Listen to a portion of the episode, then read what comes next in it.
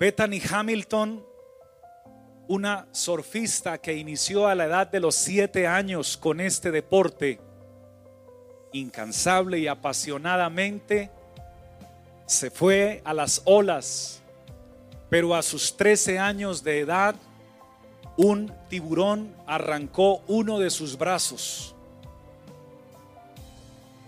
Sin embargo, a pesar de esta situación, esto no la separó de su pasión y se esforzó, ya que al ser operada a los 26 días, volvió a las olas nuevamente a surfear y para sorpresa de muchos, con un solo brazo, llegó a ser una de las 50 mejores surfistas de todo el mundo.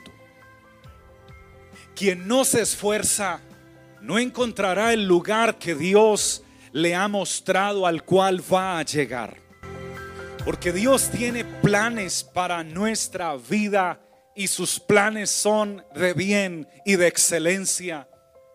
Pero las misiones específicas de avanzada en el reino de Dios solo pertenecen para los esforzados y los valientes.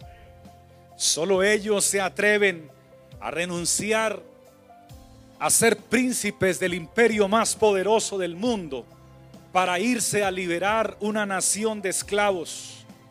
Cuando todos los pronósticos se presentan en contra y determinan como resultado una aplastante derrota de la nación de esclavos, en este caso Israel, pero solo un príncipe puede tomar esta decisión y esforzarse y creer en el Dios que le llamó y poder encontrar que la manifestación del poder del Dios de los cielos a veces va contra todo pronóstico, pero Dios resulta siempre ganando sobre todas las situaciones que los hombres puedan presentar o pronosticar. Tu pasado y tu presente no determinará tu futuro lo hará tu esfuerzo en la presencia de Dios. Jefté, uno de los jueces a quien Dios puso en mi corazón traerles esta linda mañana. La palabra dice en jueces capítulo 11, verso 1, que Jefté era galadita, esforzado y valeroso, pero tenga mucha atención con lo que le quiero decir.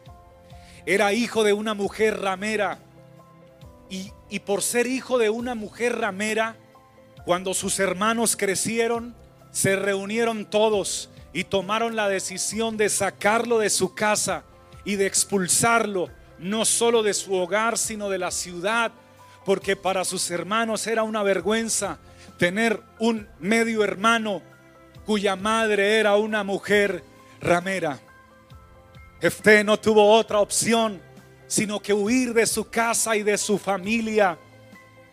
Y se alejó a cierto lugar y me llama profundamente la atención las cosas que Dios hace, porque por ahí estando alejado, la escritura dice que lo rodearon varios ociosos. Me llama la atención de que Dios le da gracia y lo hace jefe de ellos. Y ahora Jefté, despreciado, por sus hermanos, por sus familiares.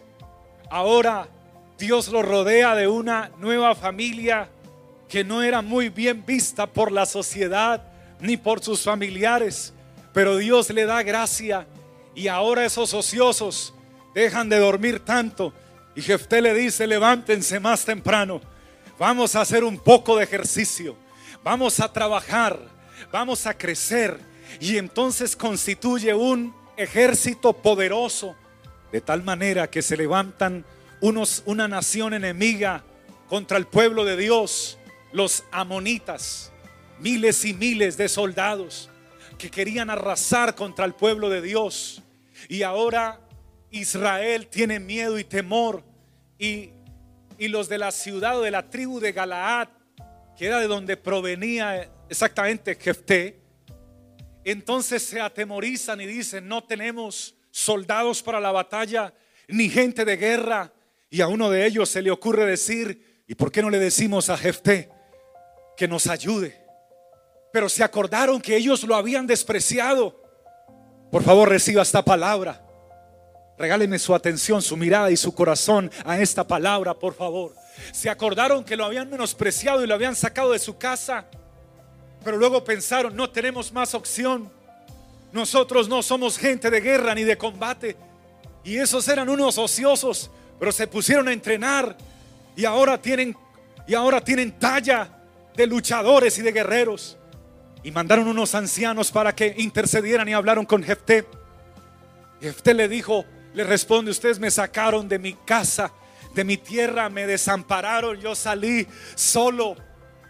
Tuve que ir a buscar comida, tuve que ir a buscar vestido, no tenía quien me ayudara. Pero el Dios de los cielos extendió su mano y me ha sostenido hasta ahora. Y ahora quieren que yo pelee por ustedes. ¿Y cómo ustedes explican que me, que me tiran a la calle y ahora quieren que pelee por ustedes? Y entonces Jefté les dice, si quieren que pelee por ustedes y por, y por ustedes que finalmente son media familia mía, entonces yo lo voy a hacer, pero entonces yo seré el jefe de ustedes. Yo seré entonces el capitán y, el juez de ahora en adelante de la tribu. Y entonces ellos dicen, aceptamos y Jefté se fue a orar a Dios.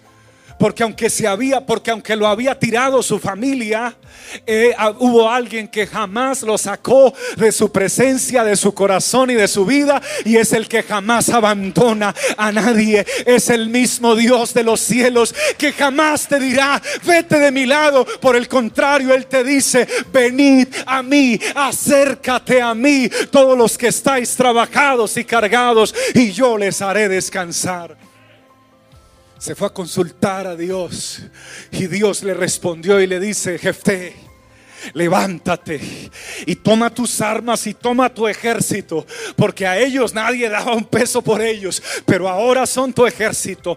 Yo voy a estar con ustedes y voy a entregar a los amonitas enemigos en tus manos y tú serás el nuevo juez de Israel. Y Dios le dio una gran victoria aquel día.